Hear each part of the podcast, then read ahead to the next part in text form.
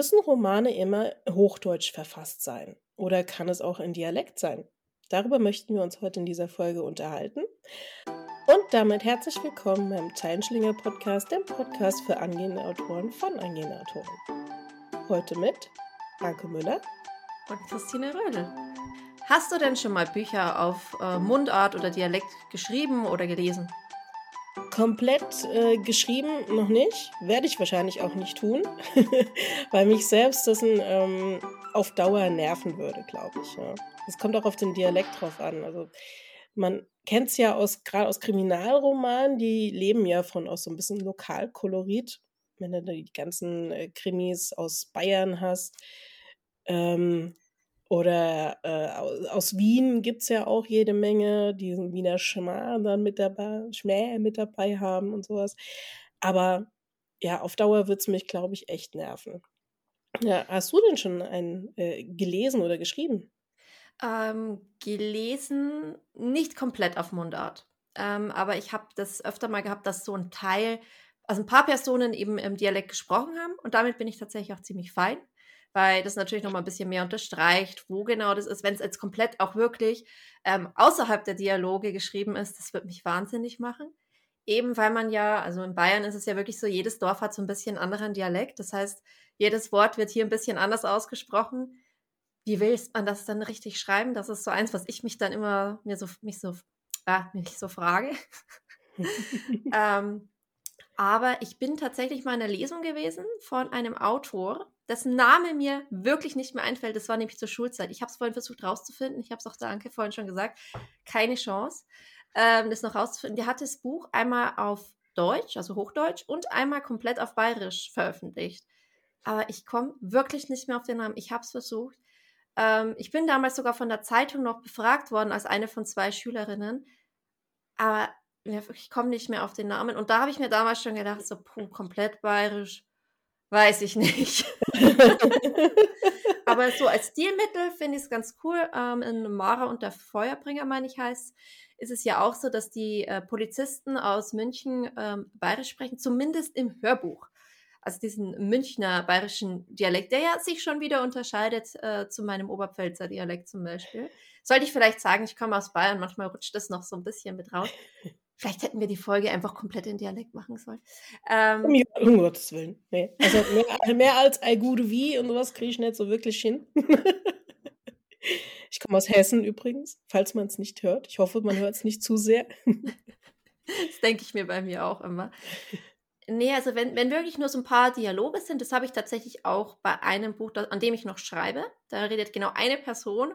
So ein bisschen hört man es ihr raus, dass es in Bayern spielt.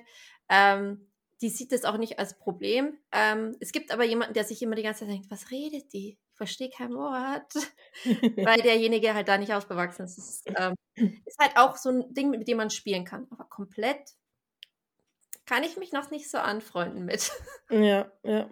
Also ich finde, es birgt halt auch immer so äh, die Gefahr, wenn dein Leser halt einfach nicht verstehen, die Mundart nicht verstehen, was du da schreibst, ja, bist ja ruckzuck ähm, raus dann und hast den Leser halt einfach verloren. Ne? Also es ist natürlich so dieses Vor- und Nachteil gleichzeitig. Du erzeugst natürlich so Lokalkolorit und ähm, wenn jemand da auch gerne im Urlaub ist vielleicht oder vielleicht von dort herkommt, so mit, mit Heimatgefühl verbindest, aber wenn er halt jemanden hast, der damit so gar nichts anfangen kann und sich den Roman aufgrund der Story und Klappentext und sowas geholt hat und dann so viel ähm, Mundart mit drin ist, mit dem er gar nichts anfangen kann, ist es natürlich dann auch wieder die Gefahr, dass das Buch halt einfach dann zur Seite gelegt wird und im schlimmsten Fall sogar eine miese Rezension ankommt. Ja, also man schränkt natürlich da seine Leserschaft nochmal, also es ist halt dann ein Nischenprodukt. Ich habe aber vorhin ja ein bisschen recherchiert auf der Suche nach dem einen Buch habe ich sehr viele andere Bücher gefunden und ich habe festgestellt, es gibt auch von einigen Kinderbüchern, sehr bekannten Kinderbüchern, äh, noch verschiedene Versionen in Mundart. Zum Beispiel gibt es von Der Gryffalo auch Der Gryffalo, also die bayerische Variante. Was? äh, ich habe nämlich erst gedacht, ich habe mich äh, verlesen auf dem Cover und dann habe ich draufgeklickt, da stand wirklich, den gibt es auch Mundart bayerisch. Ich frage mich ja dann immer, welches bayerisch, weil es ist ja habe ich ja vorhin schon gesagt, alleine hier ist es ja wirklich, jedes Dorf hat hier, wird hier anders ausgesprochen oder ähm, ja, ich denke mal, es ist sehr allgemein dann versucht. ähm, das zu nutzen. Und ein Autor fällt mir noch ein, der schreibt nur in Bayerisch. Der schreibt aber nur so sketchmäßig. Toni Laura, falls dir der was sagt. Nee, der war, ist so, der, ich weiß nicht, ob der noch überhaupt noch so ein Ding ist. Wie ich jung war, hat der immer so, ja, so, so lustige Geschichten, die, glaube ich, immer nur so äh, Vater sagt, Sohn sagt, also so, so ganz Ding. Und da waren halt, aber auch wieder nur die Dialoge quasi auf Bayerisch, mhm. meine ich. Ja. Ähm, da hatte mein Papa früher die Bücher von, ein paar. Ja. Ähm, aber ansonsten komplette Romane. Also ein Beispiel fällt mir jetzt gerade noch ein, wo du von Kinderbüchern erzählst. Ähm, das ist natürlich jetzt im Comic-Stil, wäre es Asterix und Obelix. Die bringen ja auch immer Ausgaben in Mundart raus. Da gibt es auch einen wirklich auf Herz. Ich glaube, die habe ich sogar irgendwo noch hier rumliegen. Oh, das wusste ich gar nicht. Ja.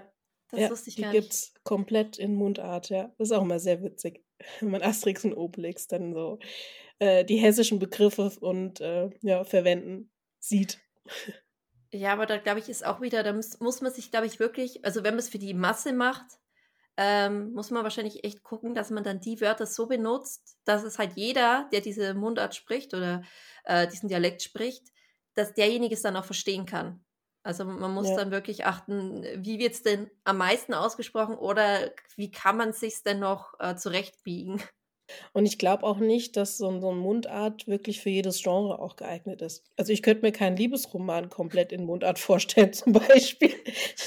Oder Fantasy könnte ich mir jetzt also, ich finde, für so Heimatsachen kann ich es mir vorstellen, aber die haben ja meistens ja. auch Bezug zu einer bestimmten Region und dann kaufe ich mir das ja meistens, äh, weil ich Interesse an dieser Region habe. Genau. Und da muss man wahrscheinlich unterscheiden. Ähm, wenn ich jetzt einen Fantasy-Roman habe und der am besten noch so Urban Fantasy ist, quasi hier mit Welten weg, stelle ich mir gerade lustig vor, so ja, und die äh, in der anderen Welt, die reden auch alle den Dialekt. Lustig wäre es, wenn die alle einen Dialekt hätten, ja. ähm, aber dann wäre es auch wieder nur der Dialog. Also, hm, weiß ja. ich nicht. Ja.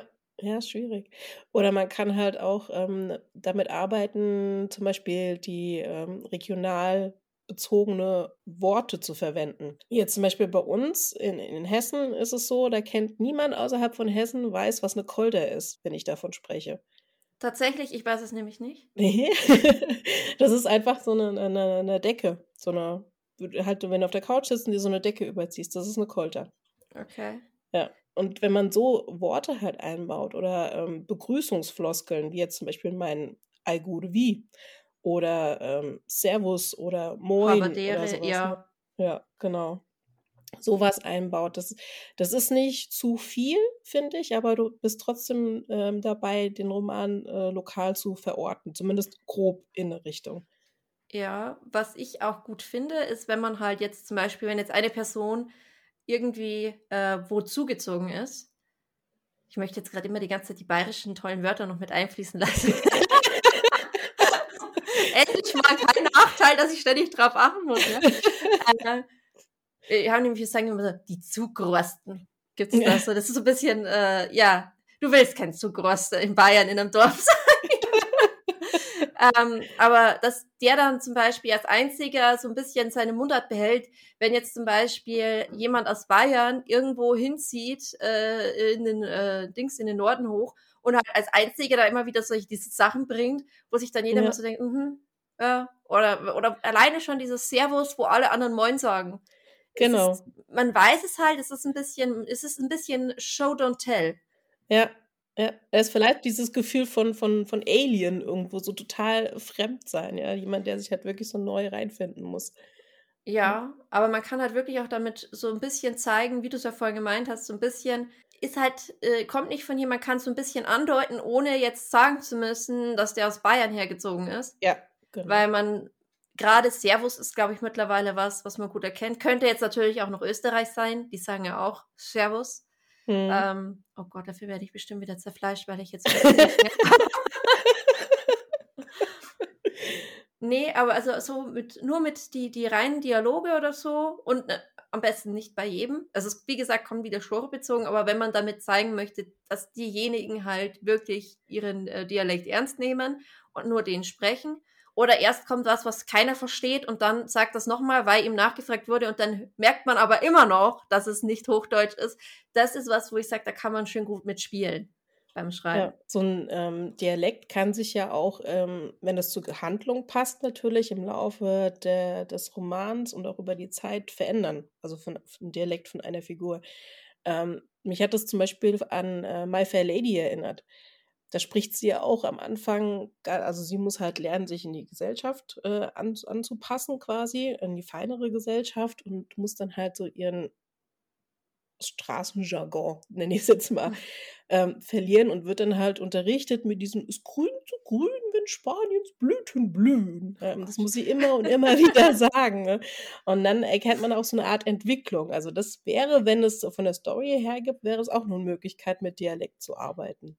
Das passiert ja alleine schon, wenn man äh, mal eine Zeit lang woanders wohnt. Ich hatte das ja, ich habe ja. ja ein Jahr im äh, Frankenland gearbeitet und wer aus Bayern kommt, weiß, ähm, Nee, das, das ist zwar offiziell Bayern, aber die reden da sehr, sehr anders. Ähm, ich könnte gerne ein Beispiel bringen, zum Beispiel ein Kalb oder Kälbchen. Bei uns ist es ein Keibel und bei denen ist es ein Mockerl. Oh Gott. Ja, ich weiß nicht, wo das Mockerl herkommt, aber ähm, ich habe plötzlich angefangen zu fränkeln. Und es wurde mir nicht als positiv angerechnet hier in Bayern dann. Ähm, aber ich musste auch quasi, weil die Leute ja da so gesprochen haben und ich ja wirklich da Verständigungsprobleme habe. Und sowas kann man auch nutzen, weil es wirklich Sachen sind, wenn man jetzt bedenkt, das ist von hier äh, eineinhalb Stunden Fahrt weg, liegt ja noch in Bayern, aber die haben mich nicht verstanden, wenn ich Dialekt gesprochen habe und ich die nicht. Also da ist wirklich, das ist wirklich so. das kann man auch mal so ein bisschen einsetzen, dass man sich da erst so zusammenfinden muss. Das sind so Dinge, jetzt habe ich zusammenfinden gesagt. Zusammenfinden. Mist! Ah, es geht schon los. zusammenfinden muss, damit es ähm, passt. Wir hätten es wirklich in Dialekt machen sollen. Und ihr dürft dann raten, was ich sage. Spannend wäre vielleicht auch nur zu überlegen, wenn man einen Roman schreibt und den auch mit gewissen Ambitionen schreibt, wenn es Richtung Übersetzung geht von dem Roman. Übersetzung in eine andere Sprache. Was macht man dann mit dem Dialekt? Kommt, das dann auch überhaupt so rüber? Also ich habe mich ja wirklich so die Fragen gestellt, weil alleine wenn du jetzt, ähm, ich habe natürlich auch äh, total vorbereitet und recherchiert, ne? und da kam jetzt zum Beispiel ähm, Huckleberry Finn, wurde da genannt, dass Huck halt auch so so einen krassen ich glaube, Südstaaten ist es, Dialekt hat im Original.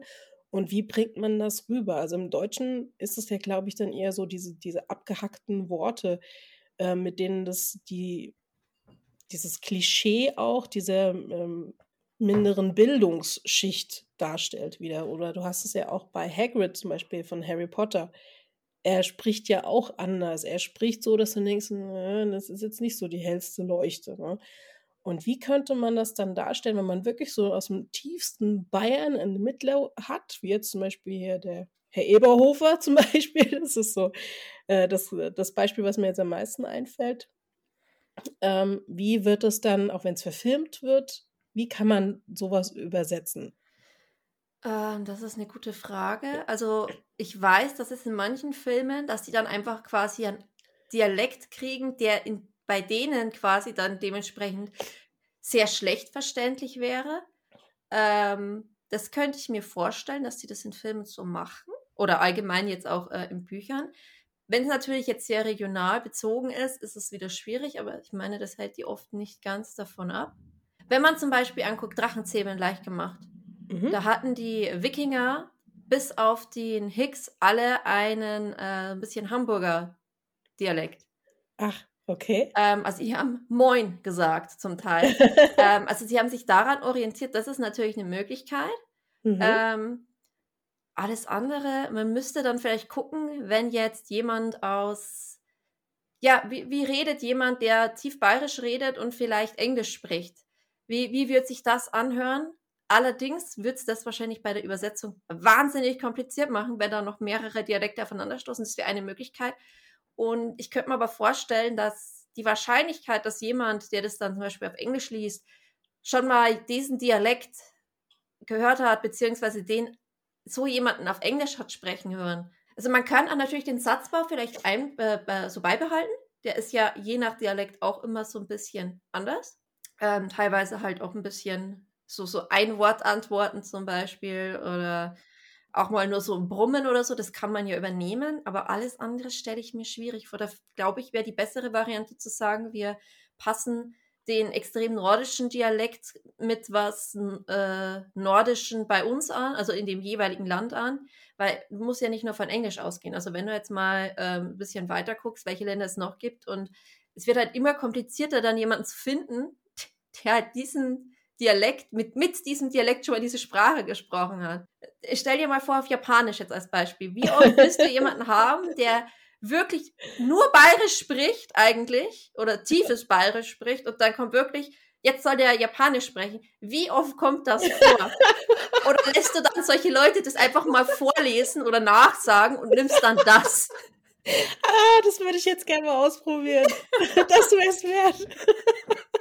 Vor allem, du müsstest ja, es ist ja auch so, äh, Dialekt stirbt so ein bisschen aus, ein bisschen, mhm. weil ähm, gerade, ähm, also meine Oma, die konnte, also die Hochdeutsch zu sprechen, das war für die wirklich anstrengend. Hm. Ich rede hauptsächlich Hochdeutsch, weil mich sonst ja niemand versteht, gerade auf, ähm, äh, mit Kunden, die halt äh, überall Deutschland verteilt sind, teilweise auch außerhalb von Deutschland. Aber da muss man vielleicht so ein bisschen, ja, wirklich ausweichen dann auf die äh, Dialekte in diesem Land, wo sie halt gesprochen werden würden. Ja.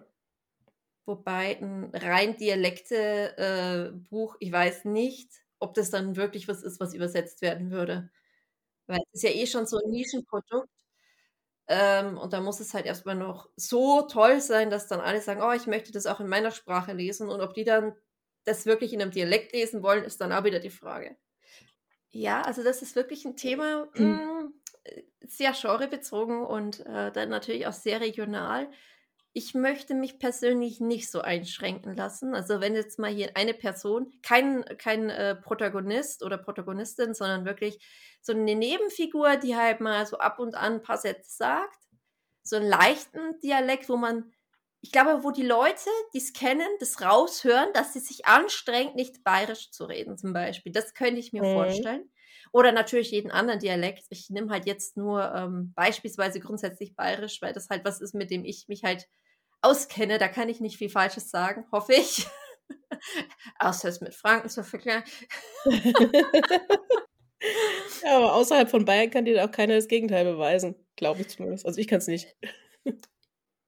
Ähm, aber wenn wir jetzt von Dialekt sprechen, dann ist ja eigentlich ein Akzent auch nicht ge mit gemeint, aber wir können das ja gerne mal noch mit, mit reinnehmen, weil das ist natürlich auch was, was man, wo, ja, das Gleiche, wie man auch beim äh, Dialekt spielen kann, um halt anzudeuten, dass diese Person, sie redet anders, selbst wenn man jetzt nicht 100% das vielleicht zuordnen kann, weil es geschrieben einfach oft kompliziert zu lesen dann ist. Mhm. Ähm, man kann es halt andeuten damit, dass diese Person äh, normalerweise nicht äh, genau in dieser Region, äh, äh also da nicht normalerweise wohnt oder halt ja. dahergezogen ist oder, ja. ja oder ganz aus einem ganz anderen Land kommt oder so.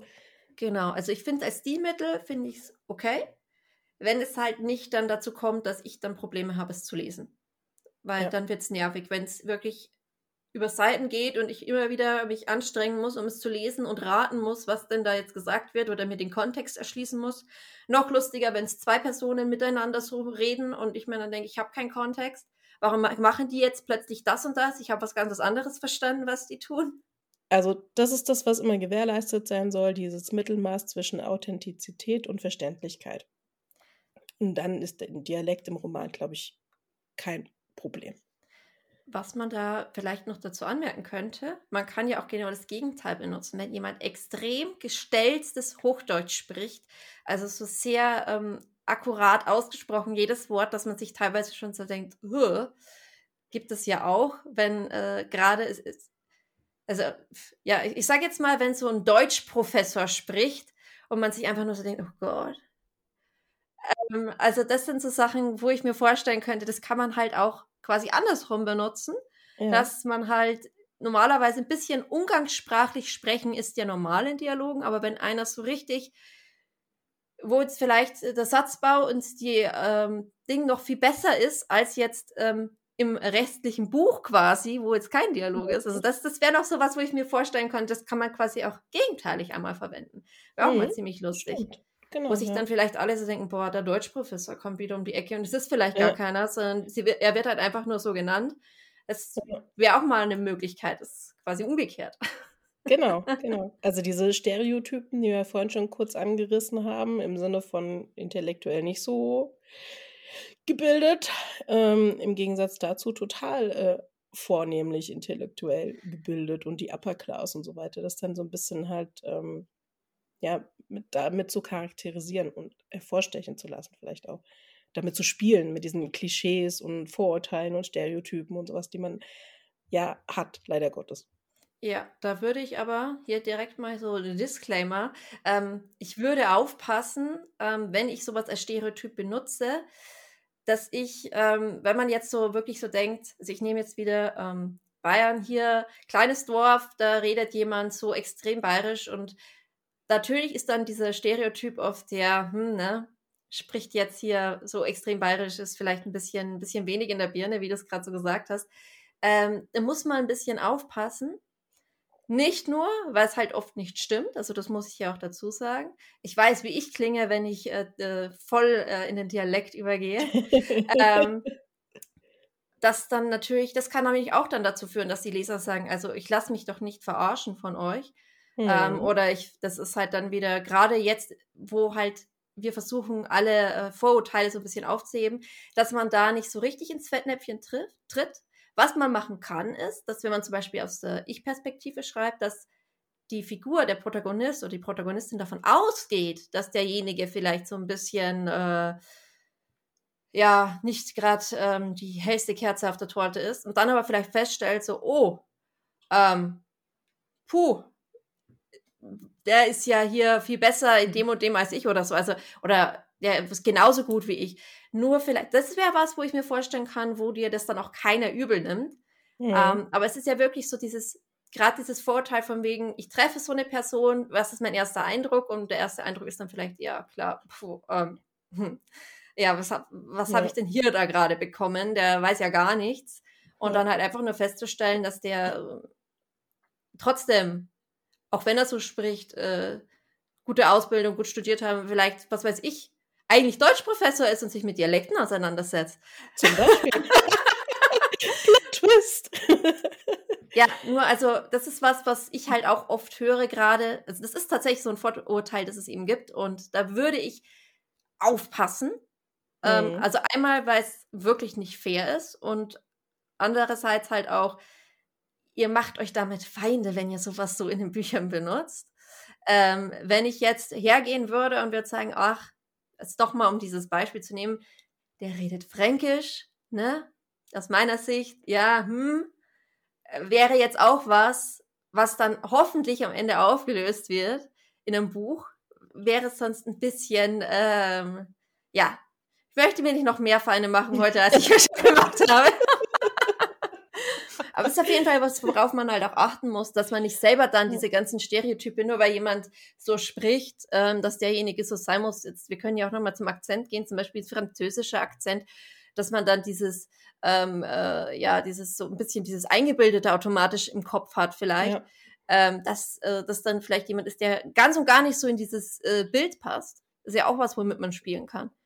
Ja, absolut. Also man kann dadurch halt auch Charaktertiefe halt einfach auch schaffen indem man halt nicht in die Stereotypen bleibt, vielleicht so, so ein bisschen andeutet, aber sie dann halt auch nutzt, um daraus wieder was ganz Neues zu schaffen und dann halt so denken so, uh, verdammt, ich bin ja voll in die Falle, in die Klischee-Falle reingetappt, die Stereotypen-Falle reingetappt und nutze sie jetzt, um meinen Roman halt mal äh, ein anderes Statement zu geben, sozusagen, nein, Leute, habt nicht diese Klischee-Fallen, Stereotypen und so weiter.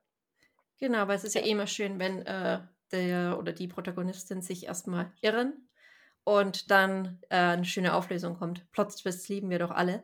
Da genau. darf es ja gar nicht genug geben. Also das e wäre auf jeden Fall was, was man sehr einfach eigentlich einbauen könnte. Das ist ja oft wirklich so, die treffen sich und innerhalb vom, äh, zum Ende des Kapitels kommt es dann schon raus. Also das ist ja wirklich, da hat man direkt am Ende quasi den Plot-Twist, den man dann vom nächsten Kapitel direkt aufgreifen kann. Mit Mini-Cliffhanger quasi.